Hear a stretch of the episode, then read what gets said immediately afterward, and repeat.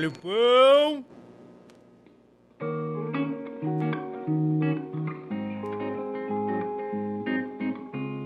Se ele não se lembrava mais, nem queria saber da gente, por que então não subia ou descia o rio? Para outras paragens, longe, no não encontrável. Só ele soubesse. Mas minha irmã teve menino. Ela mesma intestou que queria mostrar para ele o neto. Viemos, todos no barranco. Foi num dia bonito. Minha irmã de vestido branco, que tinha sido do casamento. Ela erguia nos braços a criancinha. O marido dela segurou, para defender os dois, o guarda-sol. A gente chamou, Esperou. Nosso pai não apareceu. Minha irmã chorou. Nós todos aí choramos, abraçados. Esse é um trechinho de um conto de Guimarães Rosa chamado A Terceira Margem do Rio. Resolvi colocar ele aqui porque o nosso convidado essa semana gosta tanto dele que resolveu marcar na pele esse conto. Além disso, esse trechinho me pareceu resumir um pouco a nossa conversa. Hoje vamos falar sobre memória, esquecimento, invisibilidade e quem vai mostrar isso pra gente é o Caio. Criado entre Rio e São Paulo, ele se apaixonou pela sociologia e resolveu fazer do estudo a sua vida. Hoje, doutorando pela USP, ele voltou seu olhar para temas que são tão incômodos para a maior parte da sociedade que chega a ser constrangedor ouvir algumas coisas. Apesar disso, seu jeito de falar com delicadeza e paixão faz todos à sua volta mergulharem nesse assunto de uma forma que o tempo chega a passar diferente. Vem com a gente ouvir essa aula. Sejam bem-vindos à Cesta de Pães.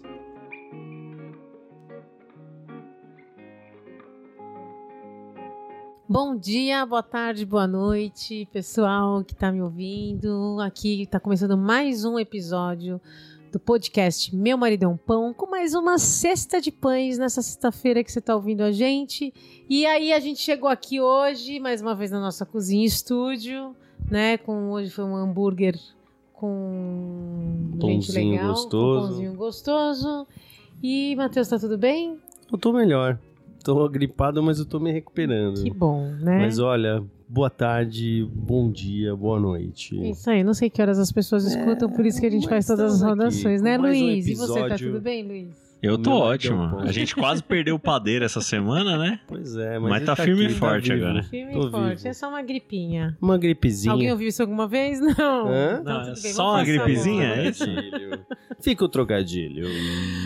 E hoje a gente tá aqui com o Caio, velho. nosso amigo de balcão, nosso querido sociólogo que virou nosso amigo, que às vezes vem aqui pra bater um papinho, fica cinco horas. É, Né? é abduzido, Ele né? é abduzido, né? A mãe liga, a namorada, a cachorra pede pelo amor de Deus, me leve embora. Mas o Caio não tem, gosta quase de falar. Pessoa que tem um papo chato, então a gente resolveu não fazer essa amizade. Só chama ele pro podcast mesmo, né, Cá? Então, boa noite, Caio. Me fala aí, quem é você na fila do pão? Vixe, vamos lá. Eu. Bom, amanhã, contando da data que a gente tá gravando, Hum. amanhã eu faço 28 anos.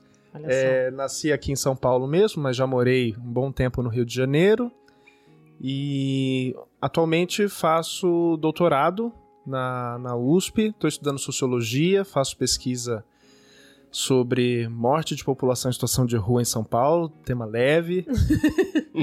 Super brando. Já, mas assim, sou da, da- da- do rolê do pessoal das ciências sociais, fiz ciências sociais na, na, na USP em graduação, fiz mestrado em ciência política, não gosto de falar de política, a gente sabe, né? Tanto que a gente já bateu papo nesse balcão, Com sobretudo certeza. eleições, aquele sufoco, mas aí tomei jeito na vida, fui para sociologia e moro aqui no bairro, no Jardim São Paulo, também contando de quando a gente está gravando, tem pouco menos de dois anos, sou morador recente e moro com a minha cachorrinha, Ah, a Raika, Uma fofa. ela é uma fofa. Todo mundo fala, ah, ela é tão fofa. Eu, falo, "Ah, eu não sei, ela, é, muito fofa, né? fofinha. Uma cocker. uma Cocker e novinha, adotei recentemente, e enfim, É isso. Tô é uma na luta total. Que tá na luta, tá começando a vida estudantil, né? Começou ontem. é, Viajou só um pouquinho, né, Caio? Viajou pouco. é, já tive, já vivi um tempo em, em Berlim, fiquei seis meses lá durante a pandemia. E Isso que nos deixou, né, assim, bem com a sua vivência lá fora e com esse tema que você foi estudar um pouco mais, né, cara? É, e, e foi um tema que surgiu um pouquinho antes da pandemia. Eu É, é, fui fazer ciência social. Na verdade, eu comecei fazendo, falar bem rápido, fiz ciência política, comecei o curso de ciência política lá no Rio, estava morando lá na época, com o meu pai, e fiquei seis meses só, e resolvi vir embora para São Paulo. Tinha nada a ver com a faculdade, eu queria voltar para São Paulo, e vim para a USP, aqui, prestei vestibular, comecei, etc. Mas esse período no Rio me, me despertou o desejo de estudar é, teoria da justiça que é uma área da teoria política, dentro da ciência política, enfim, teoria normativa. E eu passei a graduação inteira, infelizmente, muito bitolado com isso. Ah, eu quero estudar teoria da justiça tal. Então. E era pré-pandemia isso. Pré-pandemia. Isso tá. falando de minha graduação na USP foi de 2013 a 2016. É, vivi anos muito complicados na, na, na USP, porque foram anos também muito complicados na história do Brasil e isso se refletiu à sua maneira, se expressou à sua maneira na USP. Uhum. É, 2013 eu peguei, é, vivi os efeitos das manifestações das jornadas de junho lá na, na, na USP. 2014 foi aquela eleição dificílima, né? Eu falo dificílima não pelo resultado em si, mas pela, pela acho que foi talvez a primeira eleição de maior violência que a gente viveu é, entre. Depois ficou entre Dilma e Aécio, mas já no primeiro turno, principalmente com a figura da Marina, foi muito, muita violência. Morte do Eduardo Campos. A morte do Eduardo Campos e. E aí, 2015, a situação já degringolando, a situação, né, a crise se, se fazendo sentir.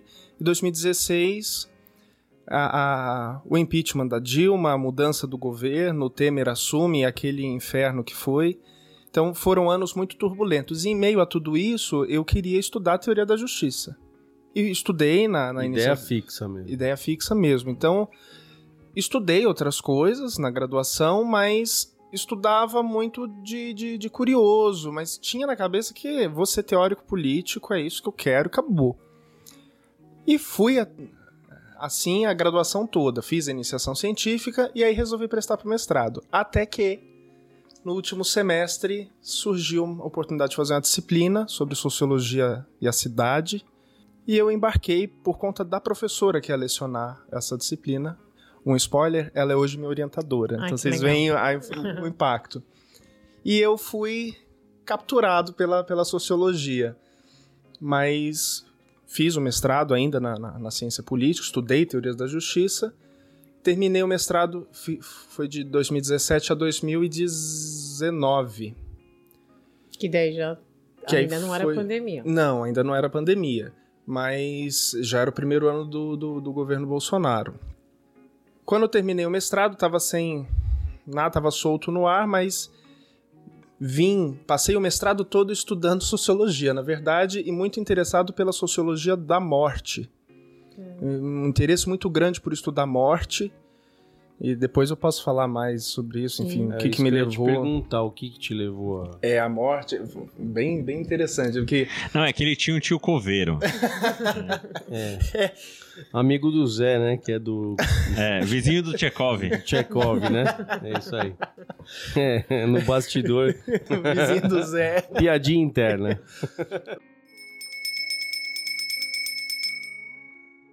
O que me levou para a morte, na verdade, o, o, o, que trouxe a morte até mim foi a morte do meu avô. É, meu avô materno, com quem eu passei a maior parte da minha infância. Depois, meus pais se divorciaram, era novinho, tinha ali 4 para 5 anos. Aí morava no Rio nessa época. Família da minha mãe toda de São Paulo. Ela veio comigo para São Paulo e enquanto ela trabalhava, eu ficava com os meus avós. É, e meu avô, pouco antes da gente vir para cá, ele teve câncer de intestino, é, é, é, se curou do câncer, mas o câncer debilitou muito meu avô. É, e, a, a, enfim, ele desenvolveu uma doença rara que acomete normalmente quem passa por quimioterapia. E ele ficou cego. Hum consegue, com a saúde muito frágil, diabético há mil anos, e etc, etc, etc. Uh, quando foi em 2013, abril de 2013, ele faleceu. Estava no primeiro ano das Ciências Da- Sociais, Ciências. aqui já de volta. Foi curioso, eu vim embora para São Paulo 22 de dezembro de 2012, ele faleceu 22 de abril de 2013, exatos quatro meses depois. E foi a primeira morte que eu vivenciei De alguém muito próximo. de né? alguém, é, de alguém na vida, ponto. Ah, e tá. já foi logo dele, assim. Então, me mobilizou muito e me, me sensibilizou muito. Aí, conforme o, o, o, o tempo passou, não, não parei na vida. Falei, nossa, tô vivendo um luto, vou estudar morte. Nunca teve essa, essa racionalização é, é, nesse momento. Mas, enquanto eu estava no mestrado, foi ofertada uma disciplina no departamento de antropologia da USP sobre antropologia da morte, do corpo e da imagem. Hum, Com uma, uma professora, enfim, ela, ela era pós-doutoranda à época, ela tinha estudado fotografias pós-mortem no Brasil, no final do século XIX. Antigamente, para quem não não faz ideia do que é fotografia pós-mortem, é, antigamente, como era muito caro tirar foto das pessoas, as famílias reservavam dinheiro para fotografar os seus parentes quando eles morriam. Caraca. É. Usando um pouco de psicologia reversa, não procurem fotografia pós-mortem no Google. Vocês vão se arrepender. E eu É. sei que vocês vão fazer isso agora. Mas assim, é- é- é, tem gente que se, se, se sensibiliza muito com, com isso, mas eu achei o máximo. Eu falei, gente, como assim? Que coisa louca. Que coisa louca, bizarra, né? É, e, e sobretudo porque. É que desperta a curiosidade. Não, mas é, Não é, tem é, é, como, né? é, é uma coisa interessante. Brincadeiras à parte do que eu falei, é, é uma coisa muito interessante você ver as fotos dos bebês que morriam e Sim. tal, e eles eram é, tratados e vestidos, e você fazer uma fotografia e tal. É, é, é muito interessante. É, e, e- e muito tocante, porque. Tudo bem, você olha pra foto, aqui, Parece tá nossa, pensar. Não, e- sim, primeiro isso. É, é, segundo que quando é foto só da pessoa que morreu, passa batido pra quem tá olhando.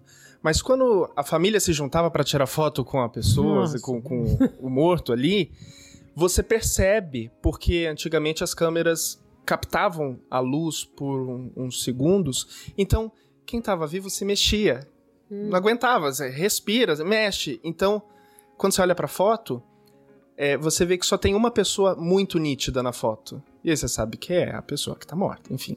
A profe- essa professora estudou esse Que tema. louco isso. mas, Nunca hum, tinha. É, pensado incrível. nisso. Incrível. legal. É um universo, porque ela foi estudar é, é, a dimensão simbólica por trás dessas fotografias. O que, que era corpo, a- o que, que essa imagem.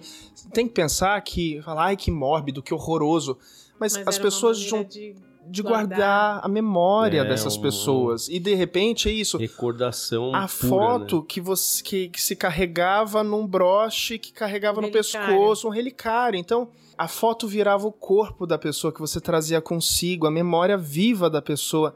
Enfim, ela pegou e fez uma disciplina só sobre corpo, imagem, morte, falando sempre trazendo, como a formação dela era de- em, em artes plásticas, né, e ela gostava muito de fotografia em particular, ela sempre trazia em todas as aulas exposições, eh, fotos de, de exposições das mais diversas vertentes da- das artes plásticas para a gente ver e explicava a ideia dos artistas por trás da exposição. O que que fez isso? Para mostrar o vazio, para mostrar a ausência, como que você torna presente quem está ausente e nunca mais volta. E eu chorava absolutamente todas as aulas. Mas não chorava eh, por de, de falar assim, ai, nossa, é, tudo dói, é, é realmente essa vida horrorosa, morte é horrível.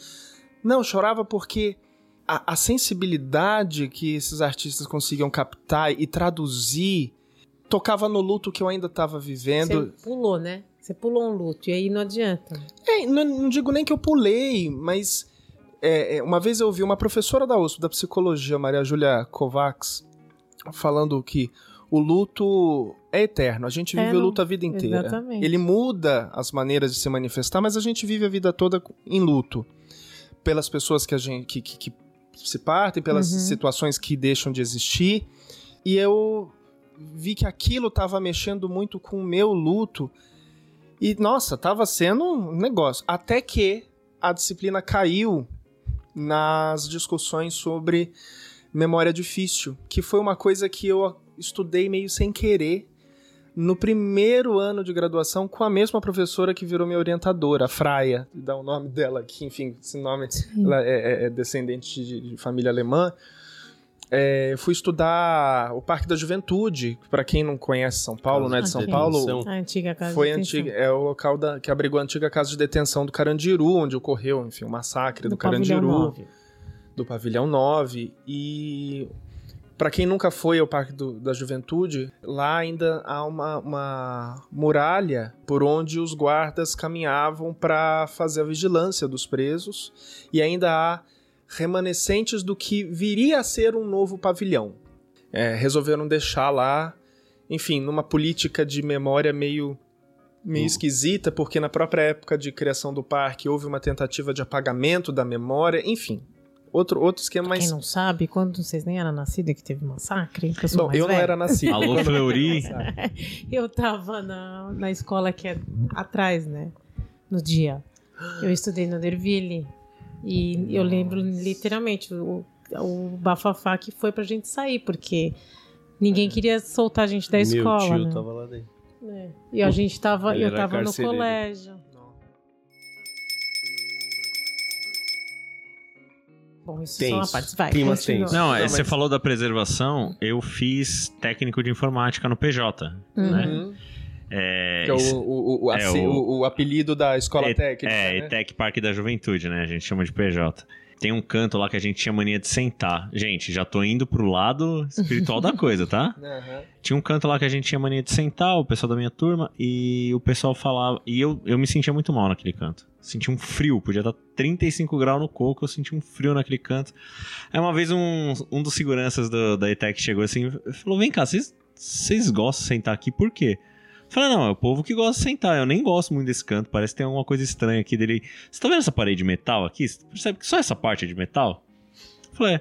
Então, eles mantiveram uma das celas preservadas aqui, porque o. a- são dois pavilhões que foram preservados, Sim. que viraram ETEC, e a da frente, se não me engano, era o pavilhão 11.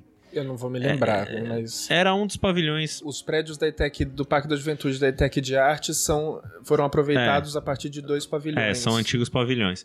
E eles falaram, não, aqui eles mantiveram uma das, salas pre- uma das celas preservadas a, a- a título de, de memória Memorial. e tal. E vocês estão encostados aqui todo dia. Eu falei, ah, tá, agora eu sei por que, que eu me sinto mal. É, mas a, a- nós fizemos lá, logo que a gente mudou pra cá, Eu tava É. grávida, foi em 2013. a gente fez a festa de aniversário do nosso mais velho, do Renato, No Parque da Juventude. no Parque da Juventude. Eu fiz um, piquenique, lá.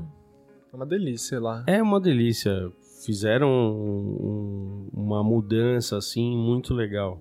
Mas você sente uma tensão É. quando você sobe naquela muralha.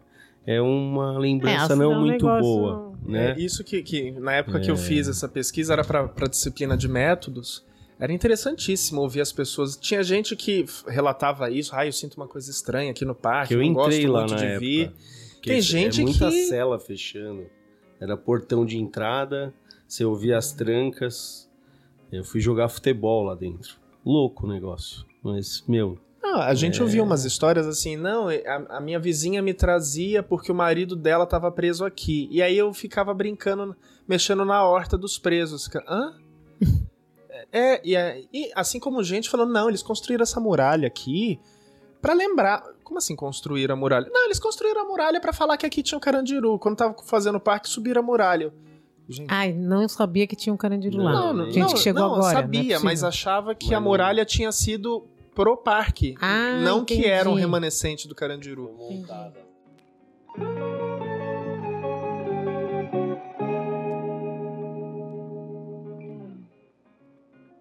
Mas leva Ai, por um momento eu fiquei pop rua, o que, que é isso? É, tá, população em entendi. situação de rua. Não, lá, a gente, o pessoal que, que é da luta com, com a pop rua em São Paulo, pelo menos, costuma usar esse termo. É, veio essa ideia de estudar essas mortes, sobretudo por, por- da pessoa ser incinerada viva. Assim, gente, é um papo muito leve, desculpa, ouvintes, desculpa todo mundo. Mas é, é... E eu achei. Porque também nos primeiros dias de 2020 teve um caso assim, se eu não me engano, em São Paulo, E a gente tava ainda, nossa, você viu? Nossa, que absurdo, meu que é Deus. a história daquele índio que queimaram o rio Também, lá atrás. o, o é. Galdino, Né? é, é lá, o, o índio... Da, da- Foi em Brasília, né? Foi em Brasília. Uhum. É... Aí eu falei, nossa, tá, lá, pensa. Eu fui pensar, pensar significa, fui atrás de reportagens sobre isso. E falei, é isso, tem um tema aí. E mandei a proposta pra esse pessoal na Alemanha. Eles toparam, eu fui pra Berlim. Era pra eu ir em maio de 2020, e aí quem, quem viveu sabe. Mas né? o mundo acabou. o mundo virou de pernas pro ar. Então acabei indo só em setembro. E eu fui com a proposta de montar um projeto de pesquisa. Eu aproveitei, se é que dá pra falar que a gente aproveitou, enfim, mas é, é, eu tava trancado em casa, como o mundo inteiro, ou pelo menos quem se importou com, com Uhum. com o que estava acontecendo. É, e quem podia também, obviamente.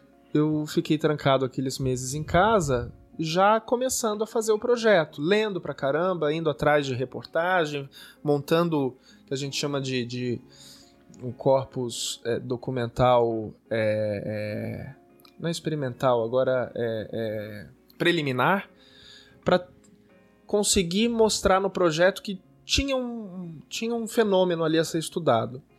E aí fui para a Alemanha para terminar esse projeto, fiquei lá seis meses, foi, foi super interessante que eu cheguei lá, era fim do verão, últimas semanas do verão, falei, nossa, tô animado, trabalhei loucamente nos primeiros dois meses, porque eu queria tentar uma, uma bolsa lá também, então eu tive que parir o projeto em dois meses, pari o projeto em dois meses, terminei de escrever o projeto no dia seguinte ao meu aniversário. Só que três dias antes de eu terminar o projeto, a Alemanha entrou em lockdown. Hum. E eu passei os outros quatro meses que eu poder, que eu pensava, ah, vou aproveitar que eu já tô com mais de meio caminho andado, eu vou aproveitar pra curtir Berlim. Vou viajar a Europa. Nada, tudo trancado. Aí eu passei o inverno alemão Em quatro paredes. a maior parte do tempo em quatro paredes. É comovente. Eu, eu vivi uma sensação em Berlim que eu nunca tinha vivido até então, andando pelo centro da cidade, que era de que se eu tivesse chegado cinco minutos mais cedo, eu tinha visto a história acontecer. Hum. Ah, que legal. Era uma, até hoje, uma sensação que, que me emociona. Gente, é, é surreal. A história tá marcada na materialidade da cidade. Eles não deixam apagar, né? Não, há uma- pelo contrário, há, tudo, o pessoal fala assim, nossa, os alemães complicam tudo, tudo é uma discussão absurda. Mas é, porque toda intervenção que se vai fazer, é, há uma grande discussão pública em que diferentes setores da sociedade participam, falar como que a gente vai fazer essa intervenção. Um exemplo disso é um museu que tem lá, que é chamado de Neues Museum, que é literalmente museu novo. Tem um museu velho e tem um museu novo. Esse museu novo foi destruído na Segunda Guerra. A parte externa dele tem, tem marcas de tiroteios, de, de explosões e esse, esse prédio era um palácio e era um palácio famoso porque o hall dele era, era muito bonito, muito ornamentado. Tem quadros é, é, de, de grandes pintores alemães com, com, esse, com esse hall. Caiu uma bomba dentro do hall. Assim, ele foi bombardeado, assim. Ele, o hall, foi. Acabou. Então, quando eles resolveram transformar aquilo num museu, teve toda uma discussão de museu de quê? Como que a gente vai fazer esse projeto arquitetônico? A gente vai apagar ou a gente vai preservar a memória? Vai preservar como? E, e Tudo é fizeram um cuidado pra deixar a tudo. história sempre absolutamente marcada. tudo. Ah, eu, eu acho que isso é um pouco da Europa ou é da Alemanha mesmo? Não sei dizer se é da Europa, porque eu não conheço outros contextos da Europa, mas os alemães têm essa preocupação, sobretudo com aquilo que diz respeito à Segunda Guerra.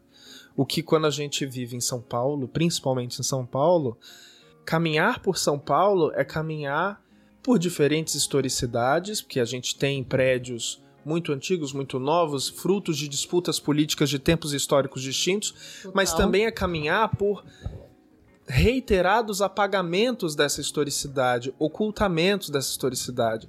Um exercício muito interessante de se fazer é chegar ao pátio do colégio, o local onde a cidade de São Uhum. Paulo começou, e buscar. Isso a minha, minha professora faz na aula de rua dela no centro. Ela pergunta assim, qual que é o prédio que vocês acham que é o mais antigo daqui? E todo mundo olha e aponta pro pátio do colégio, pro, Uhum. pro suposto antigo colégio dos jesuítas. E ele é um dos mais recentes dali. Fica, Hã? Mas a arquitetura dele parece um prédio colonial Parece uma mesmo. coisinha de E pop. não. Exato, e não. E não.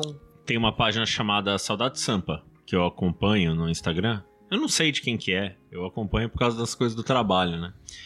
E eu acho muito interessante porque às vezes a, a pessoa que cuida da página, ela, ela bota quatro, cinco fotos de períodos históricos diferentes de São Paulo. Mesmo É, local. Isso, mesmo local. É, e às vezes em alguns locais, principalmente no Centro Velho, é, nas quatro fotos você tem três edificações diferentes. E Uhum. na descrição ela fala: ah, primeiro tinha tal, uma casa assim. Aí derrubaram pra construir não sei o quê. Ah, na década de 80 derrubaram pra construir não sei o quê. Então é, é, cada vez que se mudava de ideia, se passava o trator por cima, né? Uhum. Então, você anda pelo centro de São Paulo, é muito interessante você falar disso, porque é a sensação que eu tenho. É, é a sensação de que você não sabe em qual década você tá, Uhum. e é um apagamento histórico constante. Mas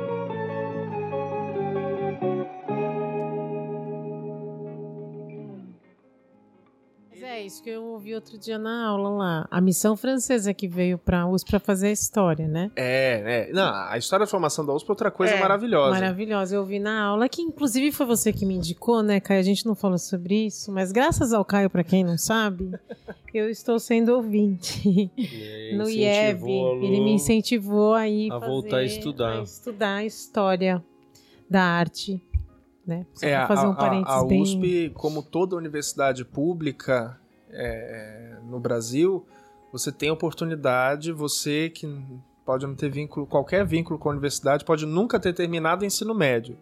Se você quiser se inscrever, ou não, fazer aulas como ouvinte, basta entrar em contato com o professor responsável que vai dar a disciplina, pedir autorização, porque não há, um, há Uhum. um gesto de respeito e consideração, É. nunca é demais. Nunca é demais, não faz mal Claro. ninguém. Professor gostaria de assistir a aula como ouvinte e tal, você não vai fazer prova, você não vai ser avaliado, você não vai ter nenhum comprovante de que você fez isso, mas você vai ter livre acesso ao conhecimento científico É. nas E é muito instituições de maior referência de produção de conhecimento no país. Então é, é, é, é uma dessas dádivas que a gente tem no Brasil, as Da- universidades públicas. Público, Que não são da muito divulgados, né? É, que poucas É, pessoas sabem, infelizmente. infelizmente. Ah, e, e- e isso, mas outra história. Levi Strauss. Levi Strauss, ele escreveu um, tem um livro dele de fotografia sobre São Paulo lindíssimo, chama Saudades de São Paulo. Mas ele também escreveu um livro chamado Tristes Trópicos. Ele escreveu esse livro 10 anos depois de, de ir embora do Brasil, de volta para França. E um livro de quase 500 páginas, das quais ele, ele reserva 10 para a cidade de São Paulo. Tamanho interesse que Que ele, ele realmente, o negócio dele, ele veio pra São Paulo porque ele achava que ele ia estudar povos indígenas. E falaram pra ele: "Não, vai pra São Paulo, lá tem um monte de indígena". Aí ele chegou aqui e não tinha. E tem um momento em que ele fala que é São Paulo, ele tinha a impressão de que São, se você marcasse o encontro com alguém hoje num extremo de São Paulo, pra semana seguinte, quando você fosse, você não ia encontrar a pessoa, porque a cidade já tinha avançado Ah, que ela já tinha se transformado, que era uma, uma cidade que não preservava a sua memória. Essas impressões que ele tinha já, já estavam registradas e isso não mudou. Faz parte da maneira como a gente produz espaço e cidade na- na- no Brasil. Mas enfim, dessa volta toda, né, falando de, de, de morte, enfim, da Alemanha, etc., mas foi a partir dessa, dessa experiência em Berlim, de, de- dessa, dessa oportunidade de bolsa, que eu caí no tema da, da morte da população em situação de rua. E, enfim, é um, um- houve esse encontro né, de interesses entre a, a, a justiça, que, que eu estudava lá no, no é isso que mestrado. eu ia falar. Onde que ficou esse... Onde É. que se amarrou uma coisa com a outra? Porque tem a ver, né? É uma situação injusta, a pessoa tá na rua, ao pé da letra, vamos pensar no que é justo e injusto, literal. Não... É que o. o, o aí, Tem uma justa razão da pessoa estar ali? Não, eu acho que a gente nunca, nu- nunca vai conseguir considerar uma sociedade justa como aquela em que as pessoas não têm acesso ao que nós acordamos que é o, o mínimo existencial, o mínimo que congrega a, a dignidade humana. É isso. Então, por mais que as pessoas. Não, mas eu conheço um monte de morador de rua que quer estar lá, adora viver na rua. É, não quer viver no abrigo, não quer Não ter uma quer, regra. é, ah, né? não quer trabalhar, ou porque não, falou que gosta de viver. E é um tema super espinhoso mesmo, porque tem gente que vai pra rua, quer mo- quer estar lá, enfim, é, é, é, é um assunto super complexo.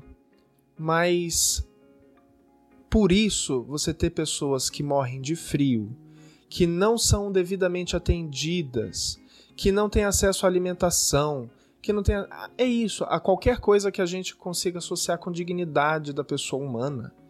Às Se vezes isso. não é uma pessoa, né? Vai uma família inteira pra rua. né? Quando não é isso? Então, Uhum. é, é- por mais. Independentemente da, da, da vertente teórica que a gente traga para discutir o que, que é justiça, é, é, nunca vai, vai. A gente nunca vai poder se contentar em dizer que é justo uma sociedade em que convive Uhum. com isso. É impensável eliminar o elemento arbitrário do mundo. Então, como que você se você, como é que você é, é, elenca um valor político que é irrealizável? Você busca, enfim, é, é, estabelecer essa igualdade mais ou menos formal, mas você também coloca um elemento, o elemento da fraternidade associado a ele, que é o que ele chama de princípio da diferença. Toda desigualdade, toda desigualdade só se justifica se ela maximizar os ganhos dos menos favorecidos. E a gente vê isso. Se eu assumo que não dá pra ter Não igualdade, eu assumo então que eu, eu, eu aceito a desigualdade desde que ela faça dos menos favorecidos, dê aos menos favorecidos a melhor condição que eles poderiam ter. A Nossa, melhor- a gente tá falando de distribuição de renda aqui mesmo? É isso mesmo? Seu comunista!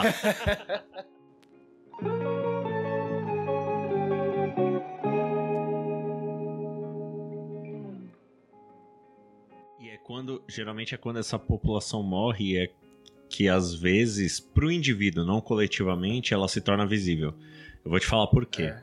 Eu morei seis anos no centro de São Paulo, na Baixada do Glicério. A gente chamava de Liberdade, aclimação, mas é Uhum. Baixada do Glicério. É, morava ali na- no cantinho da Tamandaré com a Boina de Andrade, bem na esquina. E tinha um ponto de. ah, eu morava no primeiro andar do prédio e tinha. Na janela do meu quarto tinha um ponto de ônibus da Boina de Andrade, da rua de trás. E, cara, centro velho, você tropeça em, em morador de rua. Eles acabam ficando um- uma tropeça. peça decorativa, às vezes. né? Exato. Que Você passa, ué, ele tá aqui de novo, Aí um agora dia- ele não tá mais lá. É horrível isso. Um mas dia eu abro minha a janela. gente às vezes acostuma com aquele. Com aquela É, situação. exato. Um dia eu abro minha janela, tem um idoso, barbudo, morto, sentado. Que Na calçada em frente. na- Não, eu não- então, é, é- é um dos primeiros identificar. pensamentos que eu tive é. Quantas vezes esse cara tava dormindo aí, eu nunca vi ele. Uhum. E aí ele tava sentado, mas eu percebi na hora que ele tava morto, porque eu- todo mundo já sabe nesse podcast, né? Trabalhei no Hum. metrô, traba- trabalho no metrô, trabalhei muito tempo em estação, convivi, convivi com muita gente em situação de rua e já vi gente morta nos acessos depois de noites frias. E aí ele tava lá morto, e aí eu primeira reação que eu tive foi fechar a janela, não deixar ninguém ver pra não chocar minha irmã de 10 anos. Uma hora depois eu abri a janela, a polícia já tinha chegado, já tinha colocado o cobertor em cima dele e tal. A- área tava isolada e aí virou notícia. Aí a galera da rua desceu, aí o pessoal quis saber o que que era e tal. E depois a gente ficou sabendo O que ele era um é cara que mais já tava interessante que o vivo, né? que ele já tava pelo bairro o zanzando há morto algum na situação tempo. de rua ele vira mais Mas, interessante. do é, que é, o- mas no fundo, assim, acho que, que do que eu. né, um pouco tentando desenvolver isso. Que a, a, a morte, justamente por.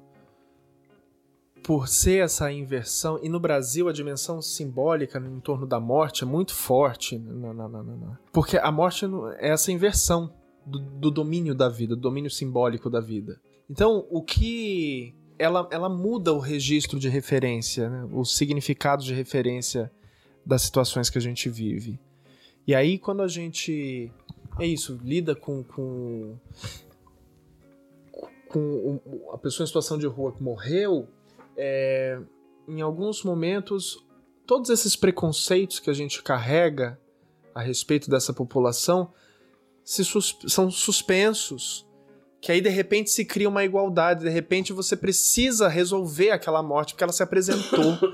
e, e, simbolicamente você precisa dar conta dessa, dessa morte. É, na citação do, do Luiz é de poupar Pra ninguém se impressionar. Só que. Só que ao mesmo tempo eu queria comunicar alguém pra, é, pra que, resolver aquilo. Né? Só que ao mesmo tempo você tem situações, como a minha professora viveu, fazendo também muita pesquisa na, na Praça da Sé, uma interlocutora dela, uma, uma mulher que estava em situação de rua, morreu e ficou horas ali, só telada, no meio da Praça da Sé. E ninguém ninguém nem percebeu. De dia. De dia. É um ser invisível, é isso que eu falo. São seres invisíveis, né? Então, a, a, a, no fundo, a, minha proposta de estudo é, é, ver assim, o que que essas mortes revelam sobre a maneira como essa população, sobre o que as, os preconceitos que essa população tem. É, e aí eu vou pegar um pouco, chegou o Renato, que é meu filho, que está fazendo um, uhum. um trabalho sobre preconceito de pobre, como é que chama, é? A par... aporofobia. aporofobia, que eu nunca tinha escutado. E aí é isso também, né? Esse, essa fobia do de você não olhar para essa pessoa que tá na rua, que ela é pobre, ou que ela é miserável, ou que ela vai me trazer algum tipo de desconforto em primeiro lugar, porque a gente quando tá em outra situação, não é isso? Você olha para aquilo para aquela, para aquela situação, você e fala. desumaniza também. É, e aí você acha que aquilo. É parte desse desafio, porque como que você consegue. Como que a Constituição do país afirma que todas as pessoas têm direito, têm, têm o mesmo direito, que um princípio da Constituição é, é a dignidade da pessoa humana, e aí, enfim, subscreve a, a, a, Declaração de Direitos Humanos da ONU, que afirma que todo ser humano nasce igual em direitos, não sei o quê. Uhum. E na hora do vamos ver aqui na Xinchi na lata. A gente falha miseravelmente. não é igual. E não é igual por quê? Porque tem uma, uma, uma série de, de preconcepções. Fala preconceito, vamos dizer assim, ah, é preconceito disso. De preconcepções, que é um termo mais usado na antropologia. Que, a, que, são compartilhadas, a gente nem percebe o momento que a gente começa a, a, a, a ter isso que são, são realmente fatos sociais, já dizia o bom e velho Durkheim. Mas você não acha que é porque me incomoda, né? Essa minha falta de olhar, assim, que eu, ah, eu não quero olhar porque eu me sinto uma impotente, porque eu não posso fazer nada, ou porque o ser humano não tem esse. Então, nem uma coisa nem outra. Porque não. falar, ah, porque eu tenho isso, a gente individualiza demais o que é no fundo coletivo. Uhum. Mas daí a dizer que o ser humano é assim, é essencializar uma característica que é, na verdade, socialmente construída, produzida. Eu acho que é muito mais reprodução de comportamento. Um exemplo meu, um exemplo que eu tenho é minha irmã, minha irmã mais nova. Eu não sei como é que tá hoje, né? Agora ela tá 19 anos, talvez tenha mudado. Mas quando ela era muito pequena, ela era interessada pelos moradores de rua. Ela não lembra disso. Quando ela fez seus 7, 8 anos, ela passou a ter pânico de mendigo. Pânico. É o que eu vendo. Né? Pânico. Ela fugia. Tipo, ela tava vindo no canto da rua, vi um morador de rua, um mendigo, alguma coisa, ela dava a volta em mim, tipo, meio que se escondia. Uhum. E minha família tem um histórico preconceituoso. Uhum. então, provavelmente ela reproduziu algum comportamento Sim. que foi sendo reforçado, foi sendo reforçado. É, eu é, tinha é, medo antes, você vê. Então, agora, por exemplo, mais velho, eu coisa. Mas na época eu tinha o Homem do Saco. Quem nunca ouviu aqui? Sim, mas é que tem também. Fala, tem ah, é uma, uma, Vai sair na rua, o homem do saco vai te pegar. Que... Todo mendigo tinha um saco. Sim, é que aí tem uma, uma coisa que. Dizer, ah, é, uma, é uma reprodução de comportamento, a gente vê e faz igual. Não acho que para nisso. Tem uma dimensão do, do significado que a gente atribui que. É isso, sua irmã, enquanto criança, vivia um outro registro simbólico disso. Um outro conjunto de significados que foram mudando. É, a, a, as preconcepções você vai aprendendo e vai internalizando. É dizer assim, não fala com ele, você nem sabe quem é, é perigoso. Uhum. É, não tô fazendo aqui a ode, não, vamos todo mundo agora fingir que uhum. a gente não vive num país violento, que as coisas podem acontecer, lógico. A gente vai a campo e a gente também fica sem saber o que, que vai acontecer. Porque a gente também está imbuído disso e não sabe. O outro também está imbuído de outras visões sobre a gente. Não, não, não é nada simples, ai, vamos sair por aí abraçando todas as pessoas, porque é todo mundo legal. Mas é, é levar a sério que há preconcepções que a gente aprende, que a gente é, é, incorpora e reproduz. E que isso produz sociedade. Produz. É, é, é, que isso tem a ver com a maneira como as pessoas morrem. E que se a gente olha para a maneira como essas pessoas morrem, a gente entende esses significados e, e por meio desses significados entende os desafios civilizatórios que a gente tem.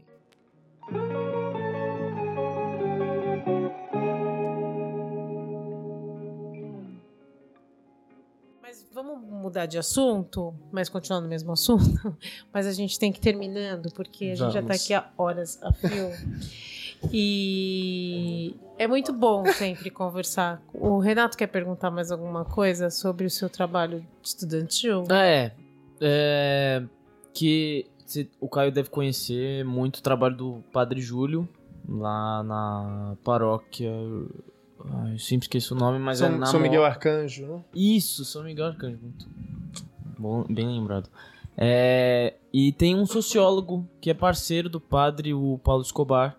Ah. Ali. Ele sempre tá presente. Eu, hoje eu ouvi. Fale claramente esse nome pra Paulo, gente não ter... Paulo, Paulo Escobar, não é Pablo, é Paulo. Porque o Padre Júlio já é vítima de muita coisa nessa vida. Exatamente. Já não basta. Pra, pra ser associado com narcotraficante é. agora, coitado. Ele já andou quebrando pedra por aí, então Nossa, não, melhor não.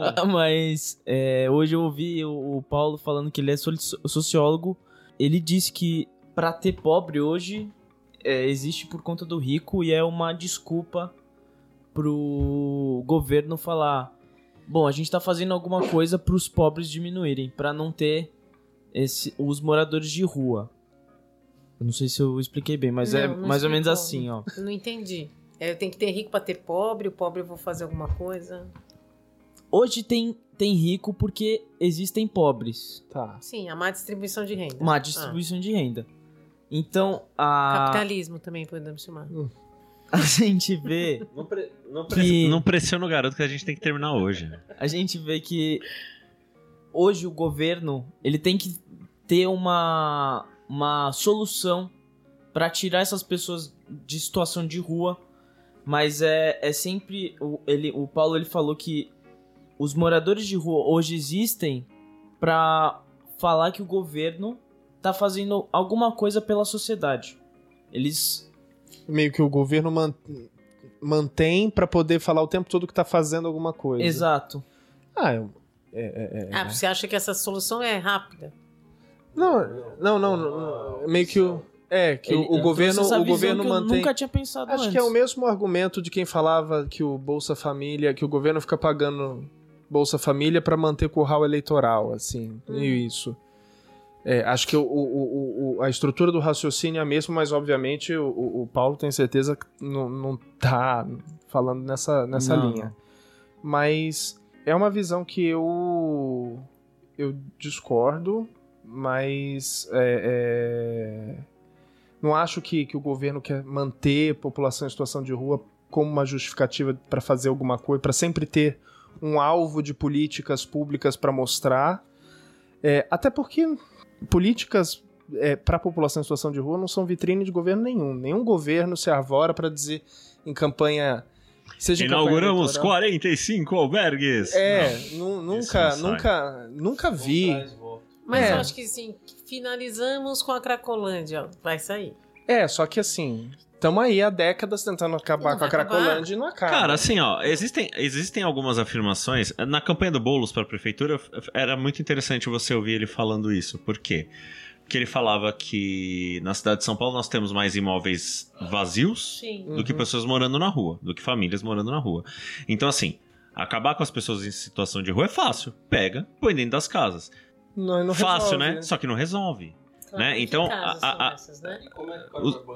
Não, não, então, exatamente, você tem camadas e, e camadas que entra na e camadas casa e vai embora no dia seguinte, exatamente. que não quer ir. Então, é, é isso, a gente fica buscando bala de prata politicamente, economicamente, sociologicamente e não tem não bala existe. de prata. Não tem Os problemas são complexos. Acho que o, o, o, a população em situação de rua que a gente tem hoje, ela não deixa de existir meramente por, por falta de, de vontade política. Ela não deixa de existir porque a gente produz cidade de uma maneira específica, em que é isso, as pessoas vão pra rua. É, é, o entendimento que, enfim, a gente desenvolve lá no, no, no, grupo, estudando isso, eu faço parte de um grupo, nossa, não mencionei isso, Núcleo de Estudos e, e e pesquisas em sociologia do espaço e do tempo, NEPSEST, lá da, da, da USP. É, e a gente tem uma ala do, do grupo dedicada só à temática do morar nas ruas, e a gente se preocupa muito com espaço e tempo como parâmetros metodológicos para estudar o Brasil urbano. Um monte de palavrão aqui, mas enfim. A gente leva a sério o espaço e o tempo quando a gente olha para cidades no Brasil. A gente produz cidade de uma maneira, falar, usar o vocabulário do, do, dos, dos, relacionamentos hoje, tóxica. É isso. A gente produz cidade, uma, uma cidade em que é, é, as pessoas vão para a rua, cheia de especulação imobiliária, permeado por desigualdades, se reproduzindo a partir das desigualdades espaciais. Então, é isso. Se a gente parasse tudo e falasse, vou pegar todos os imóveis ociosos, se o Boulos falasse, vou pegar agora e distribuir esses imóveis para todo mundo, o terror da elite. Né? Meu Deus. Mas é, não ia resolver. E, e, e, e, nem é a proposta dele. Assim, vamos ser, ser, Não, não é, é exatamente. Não é, ele falava isso. É, é uma simplificação de Sim. campanha, mas não é, isso. Não é isso. Imóveis já completamente praticamente Sim. Não, e, e, lógico, tem uma política de uma habitacional política, possível, possível, só que não é a política que vai acabar com a população não, em situação de rua. É. e assim, o que, que vai acabar com a população em situação de rua?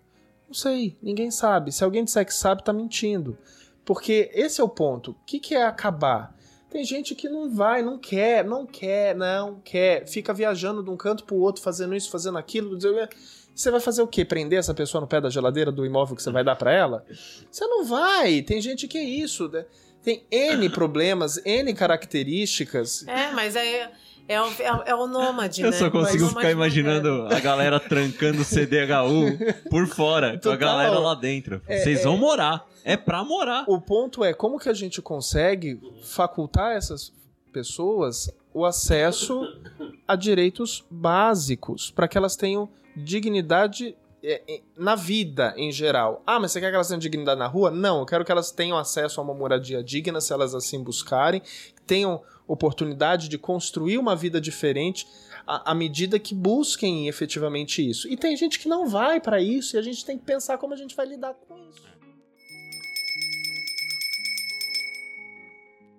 O sociólogo é o espectador privilegiado da desgraça. Que a gente, a gente a, a morte vê, presumida. É, a gente vê a desgraça acontecendo e fala: Meu Deus, não façam isso. 2018 foi isso. Meu Deus, não façam isso nossa, que buraco a gente está se enfiando. E a gente se enfiou. É. A gente não tinha dimensão de que esse Ia buraco. ter uma pandemia para cavar ainda e, mais fundo o poço. É, e cavar Então, mas pelo menos o sociólogo tem tempo de abrir uma cervejinha antes do mundo explodir, né? A maior, galera, a maior parte da galera vai passar seco. A gente não pode abrir a cerveja porque a maior parte tá tomando ansiolítico. É verdade, é, não dá pra tomar. Gente, o papo tá ótimo. A gente ficaria não, aqui é demais, por horas. Muito o Matheus limpando A gente normalmente fica por horas. A então, assim, fica, venham ao é. balcão conversar por horas. Não é? O Caio normalmente tá por aqui. Às vezes ele dá umas sumidas, mas é porque ele tá estudando. Aí ele manda ou uma ele mensagem tá pra mim, ou ele tá em algum lugar do mundo. Mas é, é muito bom te ouvir, né? Eu agradeço de antemão. E antes da gente terminar, eu quero que você deixe aqui uma dica, uma coisa que para você é importante que as pessoas conheçam, uma música que você gosta muito, um livro como uma referência de quem não tá te vendo. Um poema. É, um poema, algum escritor, alguma coisa que você fala, puxa, isso aqui é, me representa em algum momento, foi uma coisa importante para mim. Uma coisa da arte, a gente gosta normalmente. Um, uma, inter... uma coisa artística. Uma trend do TikTok. É. uma dancinha. Desenrola. Tá. Eu, antes de mais nada, eu também quero agradecer o convite. Foi muito, é muito bacana, não apenas obviamente, participar do podcast. Enfim, acho que a gente falou de memória, falou das fotografias pós-mortem. Acho que o podcast é. é uma maneira de carregar esse vínculo que, que foi tão é, inesperado, tão, tão fortuito e, e, e tão feliz né, de encontrar vocês ali no balcão e bater papo. E a amizade se. Constrói. ela se construiu a, a, a revelia de qualquer atenção. E, e acho que o podcast fica como uma, uma memória disso, independentemente dos tempos que venham. Agora, falando sobre dica, eu acho que tem algo óbvio, né? Sempre tem, tem muitas coisas que, que, que vêm à mente. Acho que o livro que mais marcou minha vida foi Os Miseráveis, do Vitor Hugo. Acho que não há tratado de filosofia, não há, não há Kant que, Não que é. dê conta de falar o que, que é a dignidade humana, como Vitor Hugo tem nesse livro. Mas eu penso em, privilegiar os brasileiros em Morte e Vida Severina, do João Cabral de Melo Neto, que é um, um- um- o- o- a estrofe final sempre me faz chorar quando eu leio. E, e eu faço questão de voltar a ela, assim como eu volto à Terceira Margem do Rio, do, do Guimarães Rosa, e que, que também, para mim, é, é um, um conto que, que fala da, desse conhecimento de senso comum e da, da ousadia, do, do, do encantamento, do medo, da ousadia de, de, de- da diferença. Mas, como, como eu acho importante também falar sobre, sobre o país que a gente é, é um livro que eu li recentemente e que eu acho que a gente deveria, sim, esse, antes de qualquer outro, parar e ler A Vala de Perus, uma biografia do jornalista Camilo Vanucci, que conta a história da Vala de Perus. Quem não sabe, Uhum. foi uma vala clandestina construída pela ditadura militar no cemitério Dom Bosco, que fica no bairro de Perus, aqui no, no extremo norte da, da, da cidade de São Paulo. Uma vala em, em que foram escondidos praticamente 1.500 ossadas de vítimas da ditadura, presos políticos, pessoas torturadas e até centenas de crianças vitimadas pelo surto de meningite que a ditadura tentou abafar. Eu acho que é, Os Miseráveis é importantíssimo, João Cabral é importantíssimo, Guimarães é importantíssimo, é, é, mas nada disso vai valer a pena se a gente não tiver em mente o que a gente não pode esquecer. Uhum. E isso a gente não pode esquecer. A gente acabou de passar por quatro anos tenebrosos, a gente reviveu a abertura de valas comuns durante a pandemia e a gente quase reelegeu uma pessoa diretamente responsável por tudo isso. Marcou a- o nome? Obrigada. É, é Como isso é o aí. nome Aqui, do título? Repete, Vala por favor. Perus. A Vala de Perus, Vala de Perus. uma biografia do Camilo Vanucci. Camilo Vanucci. Tá, é vai estar aí. aqui escrito todas essas que dicas dica, do Caio. que papo legal. Aqui foi muito importante. Eu acho que foi importante a gente conversar, porque ah, é isso. Aí eu falei, acho que num dos primeiros podcasts lá, que gente- tem pessoas que estão escrevendo livros, né? E a gente está fazendo podcast para registrar. De registro, acho que é né, muito de legal. registrar mesmo, e você trouxe isso agora, foi bem legal. Não lembro que, que episódio que eu falei, mas a gente falou sobre isso. Ah, tá. É. Porque eu, é, eu falei, ah, eu, a gente tem gente que escreve livro e a gente tá fazendo um podcast com história. Ah, acho que né? deve E ter com sido no Damavi. Pode ser. Deve ter sido E aí, o que, que eu penso pra hoje, né? O que, que fica aqui de registrado no nosso bate-papo? Primeiro é isso, é essas sincronicidades que a vida nos traz, né? De trazer gente legal, de trazer que o nosso balcão é isso, é essa sinergia que a gente administra e atrai. É o momento de trazer pensantes. E é isso, é deixar essa forma do que a gente está pensando. Você é um menino jovem, né? Eu acho que isso é, é, o, é o importante de a gente ver que tem geração que está vindo com uma força importante e potente de fazer pressão política, de ter, né, o Luiz também um cara jovem. Isso me atrai muito nas pessoas que estão ali com a gente, sentadas e conversando. E a gente às vezes depara com outras pessoas mais velhas que estão mais fechadas, e aí vocês chegam, às vezes vocês dão uma, uma quebrada, eu acho maravilhoso. Então, o registro maior, cá, eu acho que é esse, é de deixar a sua mensagem, né, do, do tão importante é a gente olhar para essa sociedade, nos modos que a gente vem vivendo, nos modos que a gente vai viver, né, do mundo que a gente está construindo com seres que estudam e pensam cientificamente estão à, frente disso tudo para fazer política pública, porque eu acho que é só assim que a gente vai mudar mesmo uma sociedade, né? Tenho filhos jovens, eu tento ao máximo que eles tenham essa relação com, com o externo, também, né? né? Que não fiquem nessa bolha, que vejam que a vida é, é plural, que as pessoas hoje compõem uma sociedade, não é o meu mundo, não é o seu mundo, é o, é o nosso, é o todo, é poético isso, mas é, é a pura realidade, né? Eu não posso me basear pelas minhas verdades e eu acho que os nossos papos são sempre baseados nisso aí, por isso que nunca tem fim. Então, mais uma vez, eu te agradeço de coração agradeço. o fato de você estar aqui hoje comendo hambúrguer com a gente. E foi muito gostoso. Eu ficaria aqui horas. Você vê que a gente quase nem A gente interviu. fica, né? a gente fica, porque você fala e você. Com coerência, com, com- conhecimento. Com verdades. bacana. E eu acho isso muito importante. Vamos trabalhar um podcast da área de sociologia aí, pelo amor de Deus. Vamos, vamos Olha, fazer. Eu acho que o olha, Caio olha tem... Tô te convidando, porque assim, falar você já sabe. Eu tô aceitando. Vamos. BL ó, já Produções tá aí, Produções ó. tá aí pra Tá isso, sempre né? a postos. Olha lá, Divulgação legal. Eu acho que científica. Precisa, eu acho que Produtor, editor da BL Produções. Todo mundo né? Então, eu vou agradecer mais uma vez aqui pra gente terminar. Cá, muito obrigada. Tá bom? O nosso bom. balcão é sempre seu, sempre será minha casa também. Renato, obrigada pela participação. Obrigado, Mateus, Lucimar. marido, Te muito amo. obrigada por Muita você estar mais gripe, uma vez hoje. mas Está bem aí. caidinho, mas se levanta e anda. é, como é que é aquela, aquela música Levanta demicida? E antes. Como é que é? Então levanta Então e anda, levanta e anda. vai, levanta e anda, anda. vai, levanta e anda. Luiz, obrigada também mais uma vez. Luiz pela- Rapper agora se despediu. Rapper, da BL Produções. Então a gente vai ficando por aqui com mais um podcast. Meu marido é um pão, num cesta de Obrigado. pães hoje. Um beijo, pessoal. Até semana que vem.